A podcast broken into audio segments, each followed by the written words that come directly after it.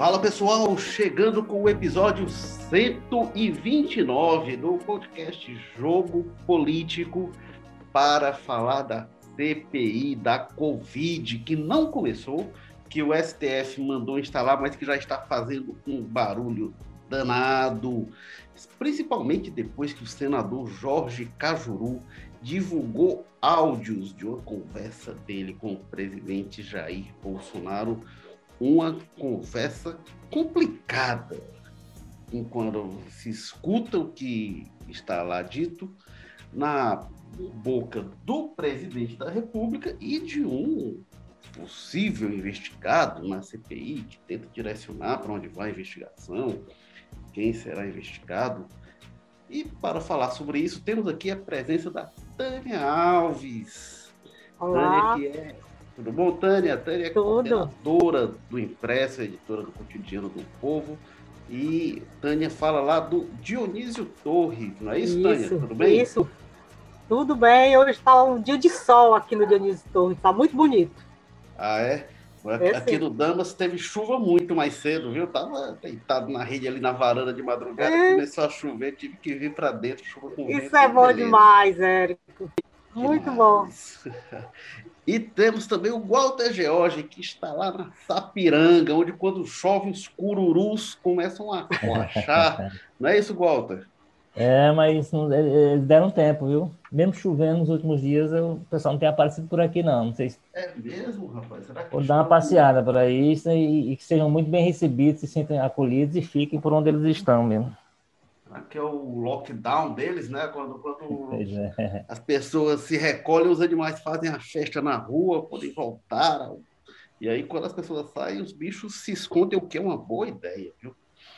O Walter Jorge chegando, né? Voltando. Daniel, fazia tempo que não estava com a gente, temos a honra de recebê-lo aqui, voltando a, a, a, ter nosso pé ali na área nobre, né? Ali no Dionísio Torres. Exatamente. Quando é bom dar uma passeada por lá, porque não pode ficar só na periferia, não. Pois é. Eu sou Érico Firmo, estou falando aqui do Damas, mas vamos ao que interessa. Queria começar a gente ouvindo os áudios que o Cajuru divulgou do que disse o presidente Jair Bolsonaro. Vamos lá. Então, é uma CPI completamente direcionada para a minha pessoa. Não, presidente. Mas, presidente, a gente pode, a gente pode convocar governadores. Não, se você não mudar objeto da CPI, você não pode convocar governadores. Tá, mas eu vou mudar. Eu quero ouvir governadores. Se mudar, 10 para você, porque nós não temos nada nesse planeta. Não, eu não abro mão de ouvir governadores em hipótese alguma. Não, então olha só. Você eu, só não, eu só não quero que o senhor coloque eu no mesmo joio. Olha só, o que você tem que fazer? Uhum. Tem que mudar o objetivo da CPI, tem que ser ampla. Ampla, claro. Vídeo no Brasil. Daí você vai, você faz um excelente trabalho para o Brasil. É Exato. Eu, o que eu quero fazer é isso aí. Eu não vou, eu, eu não vou manchar meu nome de forma alguma. Você, você não é autor da CPI. Então, o autor, o objetivo do autor, não sei quem é, uhum. é o, objetivo da CPI, como está lá, é investigar omissões do governo federal no trato da Covid. Não, é, não, é, não, é meu, não é meu caso. Tudo bem. Eu, de, eu acabei de declarar para o Augusto Nunes, mas assim, ah. mas eu quero dizer que eu não posso ser colocado no mesmo joio, né, presidente? Nas suas, nas, suas, nas suas entrevistas, o senhor coloca como se todos nós fôssemos iguais. Aí não é certo. A CPI hoje é para investigar omissões do presidente Jair Bolsonaro. Ponto final. Uhum. Tá, mas o senhor pode dizer, não é o que pensa o senador Cajuru, que quer fazer uma, um, uma investigação completa. Cajuru, hum. se não mudar é, o objetivo da CPI, hum. ela, vai, ela vai só vir para cima de mim. Mas não vai, presidente. Tem a opinião de outros. É, são 11 titulares e oito suplentes. A opinião de um não prevalece. Vai prevalecer a quem, quem, quem concordar. Eu não concordo com coisa errada, presidente. Lula, olha só, o que, que tem que fazer para ser uma CPI que realmente seja útil para o Brasil? Mudar a amplitude dela. Bota uhum. governadores e prefeitos. Sim, Pre claro. Presidente da República, governadores e prefeitos. E eu fui o primeiro a assinar para governadores e municípios. O senhor pode ver lá, eu fui o primeiro a assinar. Então, portanto, eu concordo da amplitude. Ok. Então, se mudar a amplitude, pode agora, se não mudar, a CPI vai simplesmente ouvir o Pazuello, tá? Claro. Ouvir gente nossa. Claro. Para fazer um relatório sacana. Não, aí não, aí não é. Aí, aí, isso, aí, isso aí eu não faço nunca pela minha mãe. Agora, agora vamos lá, Cajuru, uma coisa importante aqui. Vamos lá, a gente tem que fazer de um limão limonada. Por enquanto, uhum. é o limão que está aí. Está para ser uma limonada. Uhum. Pô, tem que, tem que, eu acho que você já fez alguma coisa, tem que peticionar o Supremo. É, Tânia Alves, o presidente Bolsonaro, ele diz algumas coisas no alto, né? Ele é, reclama, né, com o Caju, diz que tem que é, é, é, dar um jeito aí de fazer é, é, do, do limão uma limonada e pede ampliação né, do escopo da CPI. Ele diz que se a CPI não inclui prefeitos e governadores, vai ficar tudo em cima dele. E aí, a gente escuta muito, né, de denúncias sobre prefeitos, governadores, inclusive nessa terça teve operação sobre o hospital de campanha aqui no presidente Vargas, teve questão dos respiradores aqui em Fortaleza, e tem vários governos e várias prefeituras. Mas o que me deu a impressão é que o Bolsonaro não está ali preocupado com essas investigações de fraude de prefeito e governador, não. O que ele não quer é deixar só em cima dele. Qual foi sua impressão da preocupação do presidente Bolsonaro? Primeiro, é muito esquisito que você divulgue é, diálogos em que você tem com a autoridade. Isso, quem faz isso pode fazer qualquer coisa. Não é uma pessoa de confiança não deve ter confiança numa pessoa desse tipo, que você, em que você te, é, tem diálogo com uma pessoa e você divulga a conversa das pessoas, mesmo que seja autorizado por ela, mesmo que diga, posso divulgar? Pode. Não existe isso, gente. Você, quando você vai é, tratar de assuntos políticos, você tem que ter a reserva. Você tem que ser reservado, principalmente sendo uma autoridade. Queremos ou não, gostemos ou não, Bolsonaro é uma autoridade. Então, isso é muito estranho. Outra coisa estranha que eu achei nessa conversa: o Bolsonaro estava muito comedido para quem estava acuado. Ele não soltou nenhum palavrão, ele foi lá de, de uma maneira muito é, é, correta na fala, correta na fala, certo? Não disse palavrão, não xingou ninguém, é, foi lá de uma maneira muito suave. Então, eu também achei isso muito estranho. Não, não Agora, era muito Bolsonaro, não, né? Aquele não, não era. Não era o jeito Bolsonaro de ser. Não era. O Bolsonaro não é aquilo que estava ali, não é aquele político que estava ali. A não ser que tivesse é, uma mesa ao redor dele ouvindo o que ele estava falando e dizendo, não fala isso não. Mas não, não tem porque não aparece na, na gravação.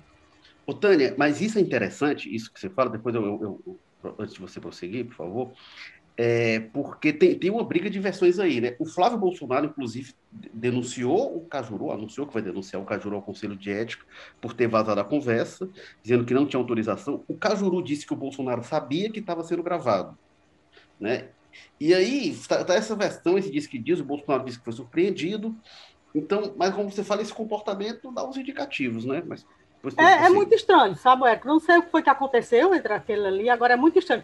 Agora, o mais estranho é, é um presidente da República se prestar a fazer esse tipo de, de coisa.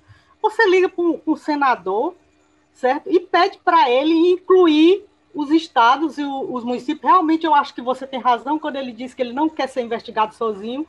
É, é, nos estados e municípios pode ter também muita coisa estranha, mas essa CPI foi feita foi pedida para investigar o comportamento do governo federal na pandemia. E isso ele tem que dar conta, sim. Ele tem que dar conta dos 300 mortos, dos 354 mil mortos, ele tem que dar conta do, dos 13 milhões de casos. Não era necessário a gente estar tá passando por isso. Se a gente tivesse uma centralização, um governo central preocupado com a pandemia, a gente não estava não, não é necessário a gente passar por isso. Não era para ter essa quantidade de casos que existe no Brasil. Isso é um absurdo. É, é, o governo federal ele tem que se responsabilizar pela parte dele. Os estados têm sua parte, o município tem sua parte, mas o governo federal precisa tomar pé do que está acontecendo na, na, nessa pandemia. É como se não, não tivesse acontecendo nada. Eu já vi, nesse longo período que eu tenho como jornalista, já vi governos se perderem por muito pouco, sabe? por muito menos do que isso.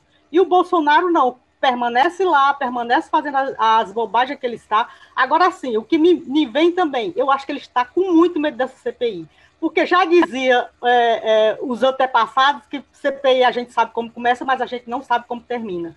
Pode dar em, em pizza? Pode, mas pode também descobrir muita coisa que a gente é, precisa saber e que é necessário a gente saber nesse momento. Pois é, Tânia, só uma coisa que aí é outra dessas brigas de versões, né? O, o, o que está sendo dito é que o, é, é, é o Cajuru ligou para o Bolsonaro, não foi o Bolsonaro que ligou para ele. E aí, igual, até passando para você, que aí os, o vereador Carlos Bolsonaro falou o seguinte: ah, estão reclamando, mas quem ligou não, não foi o Bolsonaro que ligou para pressionar, foi o senador que ligou para ele. E eu digo: olha, o problema não é quem fez a ligação, o problema é que foi dito na ligação, né? O, o Carlos Bolsonaro diz: olha, é, é, é, ah, estão dizendo que ele ligou para reclamar, para pressionar, mas não, quem ligou foi o outro, sim, beleza, mas se na conversa tem a pressão, então tá aí o, tá, tá aí o complicador, né? Diga lá, Gota é, de hoje. É, não, assim, sobre, sobre a, essa questão do, do conteúdo, da conversa e tudo, é o que a, é o que a Tânia já disse aí, que eu reforço. Assim, é, é impossível um país funcionar com as suas instituições plenamente, né, normalmente, com autoridades com esse nível de conversa que, é, que foi, foi exposta para o Brasil. E exposta como se fosse uma coisa, até pelo, pelo aparente acerto que há, como, como já disse, é o cuidado que tem o, o, presidente, não é dado aquele tipo de cuidado de ter uma conversa no limite, usar metáfora, não sei o que e tal. É, então, é, se entende que aquilo era, uma, aquilo, aquilo era uma conversa institucional. Se se acertou para fazer aquela conversa, para que aquela conversa fosse a público, para virar jogo. Agora, o fundamento da coisa é só isso que, que já foi dito aí, que eu vou reforçar. Que é o seguinte: o governo do Brasil, nesse momento, ele não resiste a 10 minutos de investigação. Na hora que se adentrar, dizer assim, ó, vamos, vamos buscar responsabilidade sobre essas 300, esse cenário, né? Sobre as mortes, não, porque as mortes aconteceriam. Se discute, e certamente é, se poderia, se precisava chegar a 350 mil, há muitas evidências para dizer que não se houvesse uma, uma série de cuidados que não se teve a partir das autoridades no Brasil, e elas são referenciais. Né? Então, como o governo não resiste a 10 minutos de investigação, porque não resiste, porque as coisas são muito flagrantes. Bom, você tem agora, por exemplo, houve uma mudança de ministro da Saúde, né? O Marcelo Queiroga assumiu, e aí ele começou um discurso, o discurso dele é insistente sobre máscara. Usar máscara, ele diz, é tão importante quanto vacinar. Se você usar máscara, você tá, é, é, é correspondente à importância. Então ele colocou a coisa da máscara numa dimensão na maior, na maior que era possível presidente vai para cima e para baixo sem máscara o tempo todo. O tempo todo, ele desautoriza o ministro dele, ele transforma a palavra do ministro dele em nada. E, domingo estava lá em Brasília circulando pelas casas, ele chegou a ser, chegou a ser barrado num, num estabelecimento desse de rua. Não, que ele queria adentrar, não, que sem máscara não entra aqui não. Entendeu? Então, assim, são tão flagrantes as irregularidades, o, a, o mau gerenciamento, né?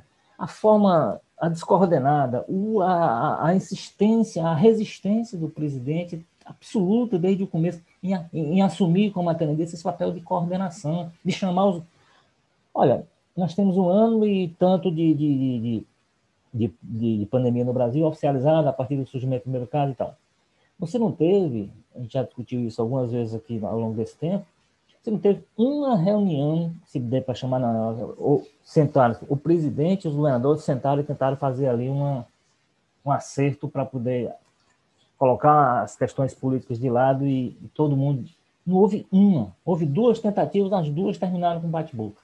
As duas terminaram com problema. Então, assim, como é que você pode, como é que você pode imaginar que um governo desse, um governo que trocou quatro vezes de ministro, está, estaria confortável para enfrentar a investigação. Não está. E aí, quando se viu que a coisa andava, parecia andar, inclusive porque também é um governo desarticulado do ponto de vista político, né, dentro do Congresso, aí o presidente decidiu essa estratégia que é, é não, então é o seguinte, bota todo mundo para investigar, não traz governador, tem que investigar todo mundo, tem que investigar todo mundo, e aí você tem as atribuições, né? Você tem um limite de atribuição do Senado, você tem as assembleias para fazer esse tipo de coisa.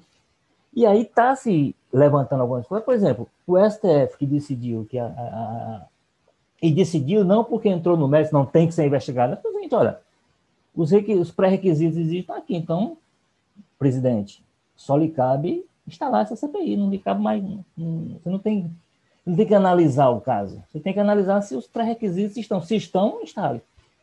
Se descobriu também que o STF, e isso por conta de jurisprudência que há, quer dizer, quando se estava decidindo lá atrás isso contra os governos do PT, o pessoal que hoje chia achando que é interferência batia palma. E via naquele momento, ele falou: se eu tiver um dia no poder, isso pode se virar contra mim. Então, vamos defender a independência dos poderes, vamos defender que o STF não pode, para poder ter uma coerência. Mas batia palmas antes, hoje transforma no, tenta transformar numa crise política. Da mesma forma, o STF também já decidiu na época lá da CPI da Petrobras que ela não podia investigar governadores. Né? Que ela, havia um limite para Agora, evidentemente, você, o dinheiro é federal, entra no Estado, de alguma forma pode ser que um governador seja chamado para alguma coisa, isso aí faz parte. Agora, investigar, como o presidente quer, coloca o mesmo plano dele, não, tem que se investigar, tem que ser. Então, a, o grande problema que o governo tem nesse momento é o seguinte: a única possibilidade que ele tem de escapar de uma, de uma investigação nesse momento do Senado, da Câmara, de onde quer que seja, em cima da, da, forma como se portou na questão da pandemia, essa investigação não acontecer. Essa, essa conclusão já chegou, e por, por conta disso é que está. Agora, são ações muito atabalhoadas, como se diz, cheio de coisas que têm que ser explicadas. Quer dizer, se o eu até admito que o presidente tenha chegado a essa conclusão e, e tenha decidido. Por que, que ele não fez? Por que, que ele não chamou os líderes dele para uma reunião? Entre eles, ele, a articulação política, o, o general Ramos, lá, a Flávia Ruda, que é não sei o que, o pessoal da cozinha, diz, olha, vamos para o seguinte, como é que a gente faz aqui para líderes? Vão, procurem os senadores e peçam a eles para retirarem as assinaturas. Não é preciso uma conversa louca daquela com o senador, que nem líder é, né? Que é, com, com, com, a, com entendimento prévio, não, mas aí é conhecido por esse tipo de, de, de, situação, é conhecido por ser uma pessoa desbocada, pessoa, pessoa descontrolada, uma pessoa que não tem, que você não tem, depende muito do humor que ela está. Se era acertado, por exemplo, ele já está aí dizendo que não quer mais conversa com o Bolsonaro, porque também não esperava. Se havia um acerto, talvez ele não esperasse que, que o filho do presidente entrasse no conselho de ética contra ele, que o outro filho dissesse, não, mas foi um que ligou para o outro, e não o outro que ligou para um, como se isso fizesse diferença, como já lembrou o, o, o Érico. Né? Então, assim, eu acho que o governo chegou a essa conclusão e, tá, e escolheu a forma mais atabalhada, atabalhada possível para uma ofensiva para inviabilizar uh, a CPI, ou pelo menos desviar a CPI para onde ele gostaria que fosse, só que ela não vai, ela não tem como ir para onde ele quer que ela vá. Ela ou investiga o governo ou não existe essa CPI. Então, o trabalho do governo nesse momento é para que ela não exista. Mas é uma, uma coisa que é, é, me chamou a atenção, até a Tânia falou que estranha algumas coisas, e uma coisa que eu estranho muito é essa divulgação, inclusive por partes, né? Porque sai uma parte no, na, no domingo, sai uma parte na segunda, aí o Bolsonaro disse por ele divulga tudo. Por, por, por que o Cajuru não divulgou tudo? Por que, que ele achou que tinha que divulgar uma parte? Por que, que ele não divulgou? Enfim. É, não, é, mas isso aí lá porque é porque essa parte que ele, que ele falava que ia dar umas porradas no, no, no do Randolph, que ia partir para a porrada, ele achou que ah, atingiu um colega, então o espírito de corpo aí. Se ele tivesse espírito de corpo, tá o cara dizendo um bocado de coisa que ele não, não, não, não, não exporia. Em princípio, ele disse que foi isso. Decidiu tirar aquela parte porque, porque atingiu um colega do Senado, que era o caso o Randolph. Mas não, absolutamente não é, faz sentido. Mas aí o, o, Bolsonaro disse que pode divulgar tudo, então tem mais coisa que não está ali. Inclusive, essa, essa parte do, do, do Randolph, inclusive, aí eu acho que sai um pouco, até do que você falou, né? Com o Bolsonaro ali, ali quando ele fala aquele Isso. bosta e tal, ali ele perde um pouco. É, mas, mas, mas mesmo mais pro padrão dele, aquilo ali ainda, ainda, é, ainda é controlado. É, é, por ainda é controlado o padrão dele. Quando a gente lembra da, da, da reunião ministerial, mais, né? É, ele diria coisa muito mais pesada. É, em vista da é, faz parte do linguajar dele, gente. O Bolsonaro é desse jeito. É, é, é, aquilo ali ele diz os palavrões que ele diz, ele diz hoje, diz amanhã, diz, diz no dia a dia dele, diz com a mãe, diz com os é, filhos, diz com todo mundo, ele é daquele jeito. No jantar é normal. com o nacional, você veja o linguajar que ele utilizou no jantar solene com, com, com os empresários em São Paulo, veja o que está É, é, é aquela coisa de macho, que a gente acha que é macho, não é. É inseguro. É, é, uma coisa que o Walter falou e que me, me veio a, a, a questão, que, que não tem nada a ver com a CPI, mas é interessante, a questão da máscara, do uso do Bolsonaro da máscara, é, é, eu fiquei com, com receio daquela menina que barrou o, o Bolsonaro de entrar naquele quiosque lá. Por quê? Porque ela foi muito impulsiva. Ele disse, não, não pode, era a autoridade. E ela estava certa, porque ela ali era o trabalho dela, certo? Ela está certa. Mas eu fiquei com receio de que a, a, a, o pessoal que segue o Bolsonaro fosse em busca dela. Até agora não vi nada sobre isso certo? Assim, para hostilizar e para. Ainda Mas... bem que em relação a isso, né, né, Tânia? Ele, o pessoal dele se portou, não, não, não, não, demonizou a menina. Não, pois é, isso, porque eu achei. o episódio e tal, mas se ela. Se, eu acho que se tem a ver qualquer trabalhozinho de. O pessoal ia para cima dela, coitada. Pois é, eu, eu também achei, eu fiquei com receio, ali naquele agora, episódio. Agora tem uma coisa, né? Assim, é, é, primeiro isso que você falou, Walter, é, a CPI é uma prerrogativa das minorias. Nos últimos anos, a gente tem visto a CPI serem desmontadas. Esse instrumento da CPI está em decadência por ação dos governos que não querem ser é, é, é investigados. Né? Então se desenvolve isso, ah, é o Bolsonaro. Isso são vários governos. Isso, isso é obra de vários governos inclusive governos do PT que contribuíram para isso. Aqui em Fortaleza eu vi, eu vi começar isso, um laboratório de forma de impedir CPI, no governo Juraci Magalhães, porque tinha uma, uma, um instrumento de, é, é, de, de, de, na Câmara que só podia funcionar determinadas CPIs, que eram três por vez. Então, quando a oposição começava a colher assinatura, o governo que tinha mais gente colhia assinatura para três CPIs de uma vez, até CPI para investigar poste de Fortaleza, os, os anéis de concreto em torno de poste foi criado aqui para não deixarem investigar a prefeitura. Quando a Luiziane Lins entra, a base dela começa a fazer a mesma coisa para também barrar CPI, CPI do Réveillon e tal.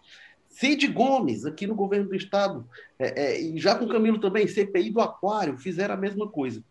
E, e no, no, plano federal, na CPI da Petrobras, a Dilma tentou fazer isso que o Bolsonaro está propondo agora, que é de ampliar o escopo da CPI, e o STF não deixou. O STF disse, não, tem que ter fato determinado, não pode pegar uma CPI para investigar tudo.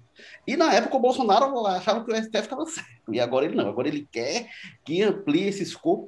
Eu digo até, vai incluir, a gente vai investigar o governador do Amazonas que fez tal coisa, o governador do Ceará que fez tal coisa, vai investigar o governador de São Paulo que fez tal coisa, o prefeito de Fortaleza. Beleza, isso é uma coisa. Agora, o que, que eles querem? Querem investigar, até o senador Luiz Eduardo Girão está propondo isso, é o quê? Vai investigar os 5.600 prefeitos, é, mas, mas... os 27 governadores, isso não é CPI, gente. É a verdadeira CPI, CPI do fim do mundo, essa daí. Né? É, isso, isso é transformar, é, é, parece, é fingir que está querendo ser rigoroso e transformar num grande nada. E aí tem uma coisa, o Girão falou um negócio que eu achei curioso, ele disse assim, não, para ser justo, se o STF quer mesmo investigação, tinha que mandar instalar a minha CPI, só que tem uma coisa, a CPI dele só foi conseguir assinatura, segundo ele anunciou, na segunda-feira. A decisão do STF era na semana passada. O STF ia mandar instalar uma CPI que não tinha assinatura na semana passada. E a segunda coisa, ele pediu ao STF a instalação da CPI, porque o STF também não age de ofício. O STF tem de ser provocado para ser mandado agir. Então, acho que realmente a CPI são um instrumento que foi muito importante na, na, na, política brasileira. É um instrumento das minorias. As oposições são muito importantes. A oposição é importante em Fortaleza, no Ceará, no plano federal, e tem sido sistematicamente desmontadas. E aí, esse instrumento da minoria, isso vai para a mão do, do presidente do legislativo, que se for adversário, tiver alguma coisa, quiser pressionar o governante, ele deixa seguir. Se ele não quer, como é o caso, ele, e ele disse né, que nessa CPI pode mais atrapalhar do que atingir o objetivo. Ora, isso não é um juízo, Walter, como você falou, para o presidente da, do, da, do, Senado decidir. Tem lá as assinaturas, cumprir os requisitos, instala, ué. Muito menos para o é, ministro Barroso, né? Muito menos para o STF, né? Pois é, não, não é essa, essa a questão. Então, tem havido realmente eu acho que tem, inclusive, havido uma coisa, sistematicamente, a tentativa de. Os governantes querem governar sem oposição. E isso, a gente viu aqui no Ceará, o Cid Gomes tinha muito isso também. É, e eu acho que o pessoal, eles viram o governo e esquecem que um dia podem voltar a ser oposição. E, na verdade, as forças políticas, ao longo da história, passam muito mais tempo sendo oposição do que sendo governo, porque os governos da, na democracia, felizmente, eles se alternam. Então as pessoas vão para o governo e agem como se nunca mais fossem perder o poder. E aí começam a tomar medidas que vão fragilizando instrumentos de controle de fiscalização, e depois, quando esse pessoal volta para a oposição, aí perde. Eu acho que, por exemplo, em Fortaleza, o PT sofreu com isso. O PT, na época da Luiziane, tomou uma série de medidas de desmonte de, de mecanismos de, de institucionais de, de, fiscalização, de barrar CPI, de forma de formar uma maioria. E aí, quando o Roberto Cláudio entra, ele pega essa base que o PT tinha e o PT ficou na oposição sofrendo com mecanismos que ele, que ele ajudou a enfraquecer, tipo pedir requerimento de informação e a base aliada começar a derrubar. Um pedido de informação. Como no governo do Estado, o Cid Gomes passou a fazer a mesma coisa, depois daquele do, do voo da sogra. Então, eu acho que tem realmente uma desmoralização do instrumento de CPI. O Bolsonaro tinha um discurso que quem não deve não teme, que vamos lá e tal. E como a Tânia falou, o Bolsonaro finais que está morrendo de medo dessa CPI. Tânia Alves, diga lá o que mais que você tem para. Érico, você tem razão. O PT ele cresceu muito em cima de CPIs.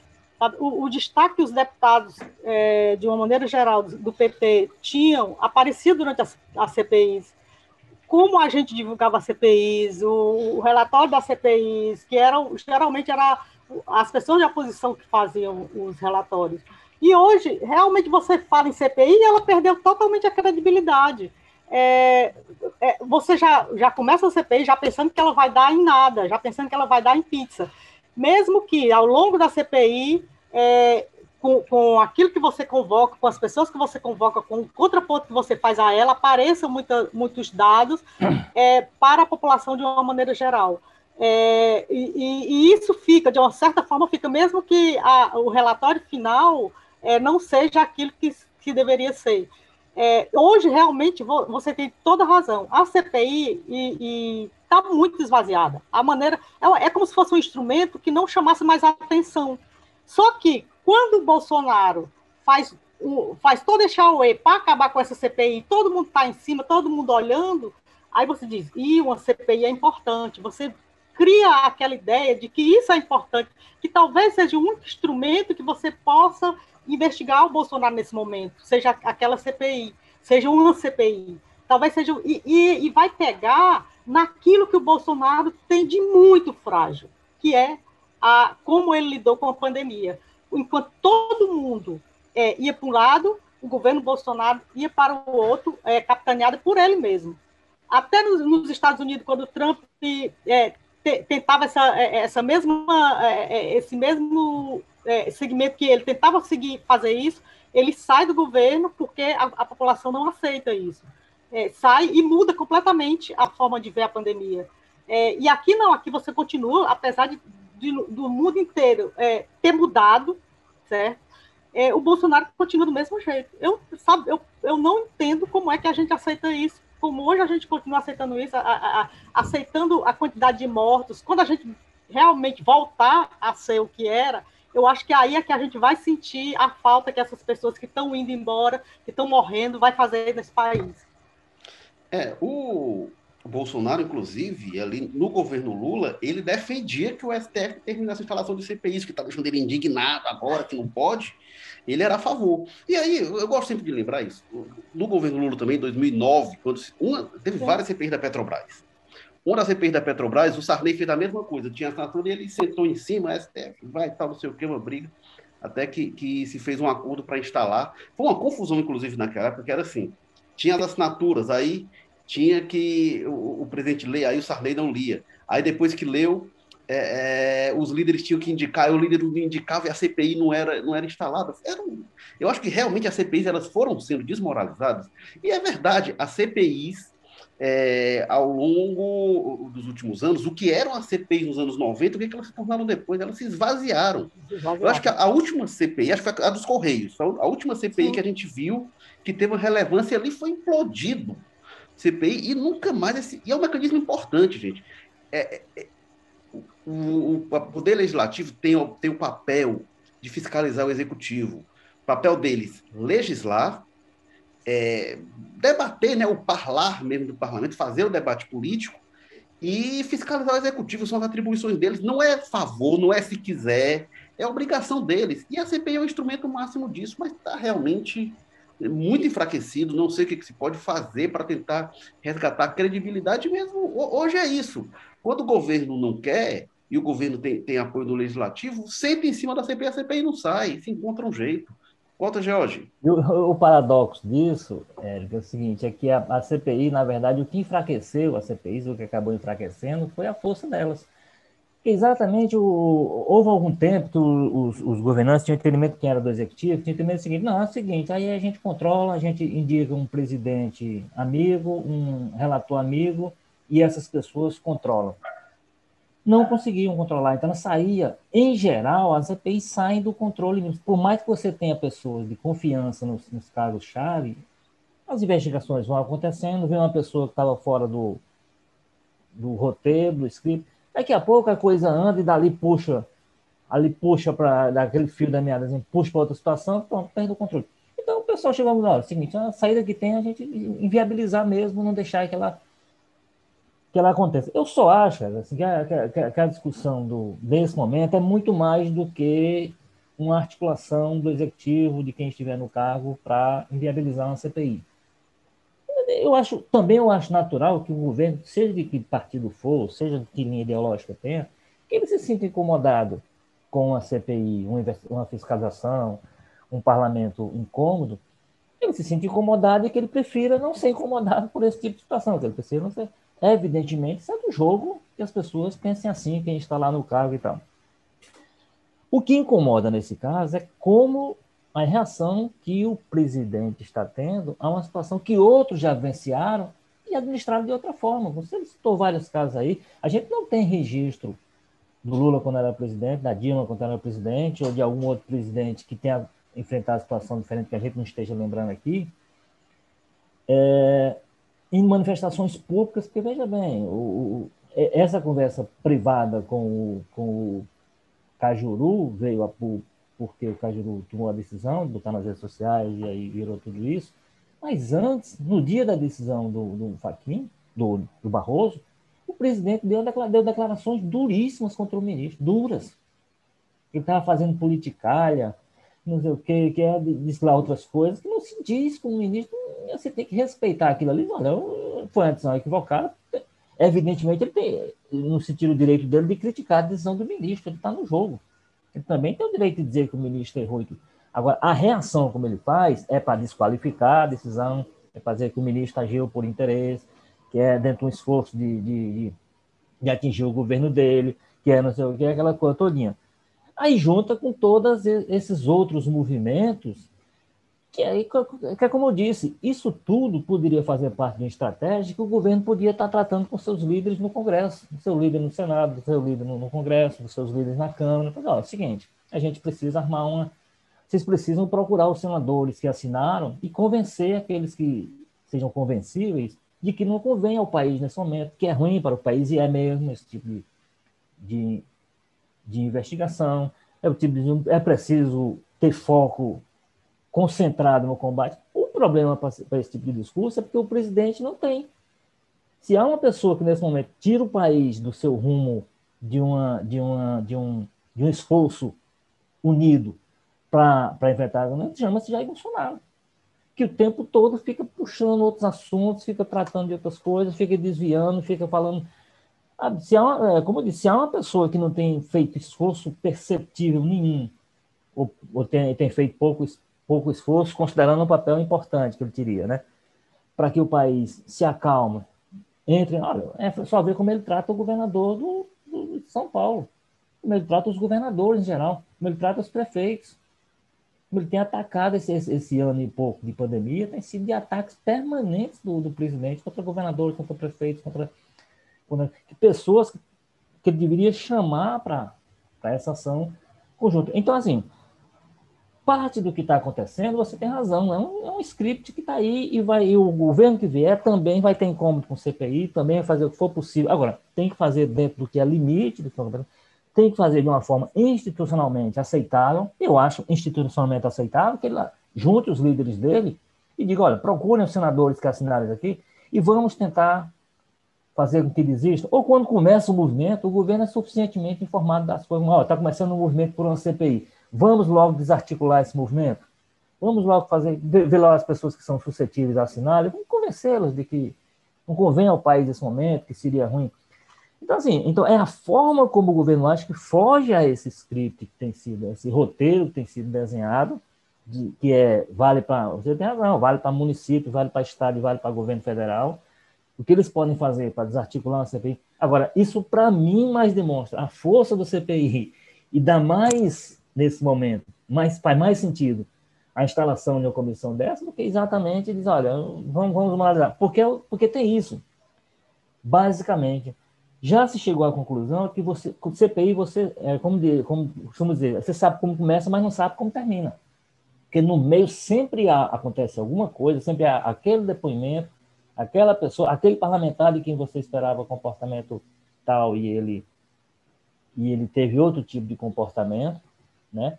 Então, sempre é uma coisa que foge desse controle e fugindo do controle e o grande problema que tem nesse caso, para mim, é o seguinte: você não pode precisar investigar muito para chegar à conclusão que o governo foi absolutamente é, incompetente em alguns pontos e responsável em outros, no papel que ele deveria ter tido de, grande, de grande coordenação nacional de combate à, à pandemia. Isso, vai ficar, isso é muito evidente, salta aos olhos e, evidentemente, com a investigação, ouvindo gente pedindo informações que eles vão ser obrigados a dar, convocando pessoas que vão ser obrigadas a falar, isso vai ficar muito mais.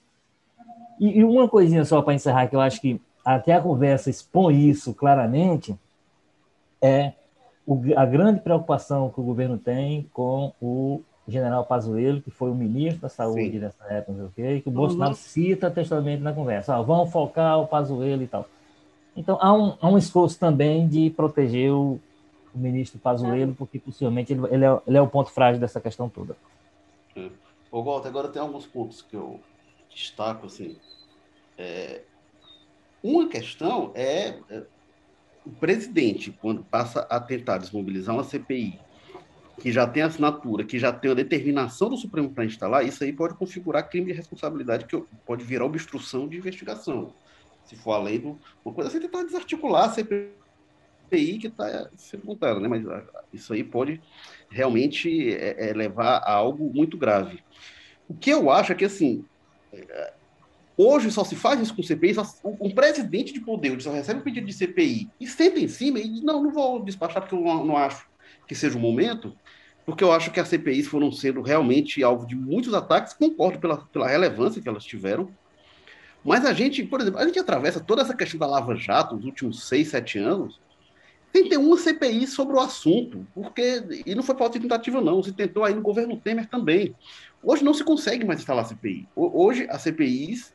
É, é, é, é concordo quando você fala assim, ah, sabe quando começa, não sabe como termina, e hoje se garante que elas não comecem. Hoje, para se instalar uma CPI em qualquer nível, é um negócio realmente muito difícil pelo, pelas artimanhas que foram sendo criadas, e aí isso eu acho que o Bolsonaro não inventou e ele se vale delas. Sei se ele vai ter a mesma competência para o mal que outros é, tiveram para isso. E aí, mas tem outra coisa que eu queria puxar, Tânia, que é, eu, eu mencionei, né, tem, tem uma, uma, coisa que o, que o Bolsonaro fala, que é, tem de ampliar a CPI, a frase que ele diz, se não mudar o objetivo da CPI, ela vai cair só para cima de mim. Isso que eu falo, me parece que a preocupação dele é essa, não é, não, tem que investigar mais gente, porque tem, tem gente roubando dinheiro do povo brasileiro, vamos lá impedir isso. Não, é ir para cima dele. Ele disse que, que vai dar um. Eh, se a CPI sair, ele vai acabar tendo que é, como é que ele diz? É, cair, sair na porrada com o Randolph Rodrigues. É, mas tem outra coisa que ele diz que é pro, pro Cajuru peticionar o Supremo para o Supremo pautar os pedidos de impeachment dos ministros do STF. Também não me parece, ali pelo teor da conversa, que a preocupação dele é assim, ah, o que os ministros estão fazendo, coisas que são passíveis de impeachment. Me parece que é mais uma peça nesse jogo de pressão nesse jogo para impedir que a CPI avance sobre ele, para mostrar, a gente tem arma também, a gente está com arma apontada para você. O que, é que você percebeu disso, Tânia? É, quando ele faz isso, quando você faz isso com o Supremo, como ministro do Supremo, você sendo presidente da República, você está muito acuado, certo? É, é, ou o Bolsonaro não, tem, não, não, não entende nada do fazer político, ou ele está muito assim, ou ele está destemperado mesmo, sabe? Porque você não vai fazer isso com o ministro do STF, gente. Eles se fecham. O, o, o, tem, chega a determinado momento em que você vai para cima deles, e, e, nesse caso específico de pedir o impeachment de um, de, um, ministro que praticamente é impossível, certo? Aí você vai, não, tem que, tem que ir, tem que pedir, vai em cima de ministro, da, daquele ministro que tomou uma decisão que ele não gostou. É, fica muito estranho. Então, é, é, quando ele faz isso, é, faz com que os outros ministros se fechem em torno daquele, daquele ministro da corte. É, mesmo porque o Bolsonaro não tem nada que possa é, assim uma coisa concreta, muito concreta que possa dizer não, realmente aquele ministro foi injusto comigo. Não é, eles, eles tomaram decisões contra o governo Lula, tomaram decisões contra o governo Dilma, é, e, e, e, permaneceram lá e permaneceram é, sendo ministro. Então, essa questão de, de, de, tirar ministro da corte, isso é muito. É, não existe. Isso é uma coisa que praticamente não existe. Como é que você vai tirar um ministro da corte? Baseado em quê? Certo? Não, não tem. É, é, é, muito difícil isso. Então, acho que ele está muito acuado para chegar a esse ponto de querer, e, e, é o discurso fácil. É o discurso de ele não ter o Supremo na mão, de ele não ter a, é, é a, a justiça especialmente o Supremo, que tomou decisões durante essa pandemia, tomou, tomou algumas decisões que ele não gostou, que ele odiou a, a questão dos governadores, é um discurso que ele usa, que os governadores têm também o direito de implementar a, a, o, a, as ações contra a pandemia. É, quando, ele, quando o Supremo faz isso, o Bolsonaro fica odiando o Supremo, fica com, com aquela coisa, e é o discurso que ele usa hoje, que ele não faz nada, porque o Supremo. Isso é totalmente uma falácia, mentira. Ele poderia ter tomado, ele não, o Supremo não tirou a decisão dele, estendeu para os estados. Os estados podem fazer isso, mas não tirou dele. E o discurso inteiro que ele usa com, com, com, as, com os seguidores dele é esse: é que o Supremo tirou o poder dele, deles. E o outro é. discurso é que ele tenta, sim, diga. Que então, ele tenta incluir o, que ele tenta incluir o, os estados, é que os, os, estados, ele mandou o dinheiro, que, que, fica parecendo que o dinheiro era do Bolsonaro, ah, eu tiro dinheiro do meu bolso, eu estou mandando para você. Não é o dinheiro, é do Estado. O dinheiro é nosso, é são nossos impostos. Aí ele fica dizendo, não, eu mandei o dinheiro para os estados e os estados não empregaram bem. Pode ter estado que não empregam bem? Pode ter, certo? Pode ter sim, mas isso cabe é, investigação, cabe outro tipo de coisa, não é uma CPI lá no, no Congresso que vai chegar até aqui no, no Ceará, ou no Piauí, ou no Amazonas, para dizer que o governador é, usou o dinheiro de forma errada. Não, pois é, não, então, então, em relação... Tem uma coisa aí, do Érico, assim, que, que é um pouco em cima do que a Tânia disse, para mim o Bolsonaro ele tem um objetivo principal, por isso é que a grande chance dessa conversa ter sido de fato feita para ser divulgada, o Bolsonaro, cada vez mais, ele tem um compromisso de falar para a turma dele, para, quem? para os fanáticos, para os bolsonaristas. E esse é um discurso que agrada esse pessoal, tanto o pessoal sai em defesa dele.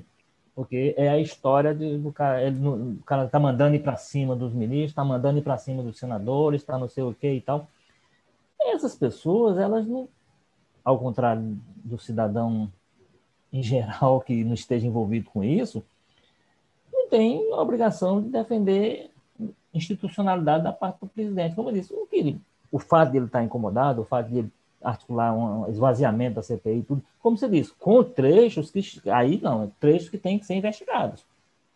Se ele manda ir para cima de um ministro do Supremo, ele, como presidente de um poder, ele está atuando para atacar um outro poder. Ele não pode fazer isso. Ele não pode fazer isso não é porque ele não gosta, não. Ele não pode porque ele não pode pela função institucional que ele tem hoje. Né? Então, é, é, é, agora, esse tipo de coisa que ele não pode fazer, e a conversa explicita ele fazendo, né, é, agrada ao pessoal que ele quer agradar. Vai ao encontro do que esse pessoal espera que ele faça. Então, ele, de alguma forma, ele está atendendo a clientela dele. Agora, eu acho que esse episódio mostra ele passando do ponto, mais uma vez, e, e, e, o submete a algumas situações que ele vai ter, pelas quais ele tem que responder. Eu entendo assim. Porque se ele faz o jogo como se deveria fazer, ou como se faz, ou como muitos fazem, sempre foi feito, não sei. Juntos, a, a, articulação dele manda fazer alguma coisa dentro do jogo político do Congresso. Está no jogo. Agora, a forma como ele fez, a forma como é a conversa, a gente, a gente nota que é muito mais que isso. Agora, se atende, por um lado, esse segmento fanático que o acompanha, por outro, o expõe a algumas situações que ele precisa, eu entendo que ele precisa responder institucionalmente, né, pelo, é, é, pelo símbolo que ele representa hoje. É, essa parte do Supremo, eu acho assim, se ele sabia que ia ser divulgada, é, é, muito grave isso, se ele sabia, é realmente uma falta de entendimento de qualquer coisa, porque aquilo ali, eu acho que é o trecho mais escandaloso, ele diz, não, tem que pedir lá, estão vindo para cima de mim, então pede o impeachment dele. Peça o impeachment, né? manda, manda ir para cima do. Como a Tânia falou, Impeachment pelo quê? Muita gente pede impeachment do Barroso, do Gilmar Mendes, né? Que mais pedem impeachment. Pelo quê? Por discordar das decisões deles. Olha, eu acho que o STF já decidiu um monte de coisa absurda, mas assim, você discorda da decisão jurídica, tem os mecanismos do, do, é, é do, do próprio rito jurídico para você questionar. E é o que? O Supremo é a última instância. Depois que o pleno decidiu, aí paciência. Mas é assim que funcionam as coisas. Não, então tem realmente uma questão que é absurda, como a Tânia falou, né? O que o STF decidiu sobre os governadores não era que o Bolsonaro não tinha nada que o Bolsonaro não podia fazer. A única coisa que o Bolsonaro não podia fazer era desfazer o que governo e prefeito fez, mas assim, de atitude assim, não, o Bolsonaro queria fazer isso aqui, queria salvar tantas vidas e, e, e não pôde fazer isso, não existe, não existe esse ato, ele só não podia desfazer os atos dos outros, foi isso que foi estabelecido. Mas este foi o episódio 129 do Jogo Político. Olha, estamos chegando no episódio 130. Tânia Alves, suas considerações para a gente encerrar aqui no programa. Quero só agradecer mais uma vez o convite do nosso produtor, do Tadeu Braga. É, é sempre um, um, um prazer mesmo estar aqui com vocês, eu aprendo muito com vocês, tá? E, e, é um prazerzão mesmo ficar, é, participar daqui da, do podcast. Muito, muito legal. O prazer é todo nosso, Tânia, Alves, ter você aqui, ainda, ainda que o assunto às vezes seja desagradável, né? Tem coisas complicadas.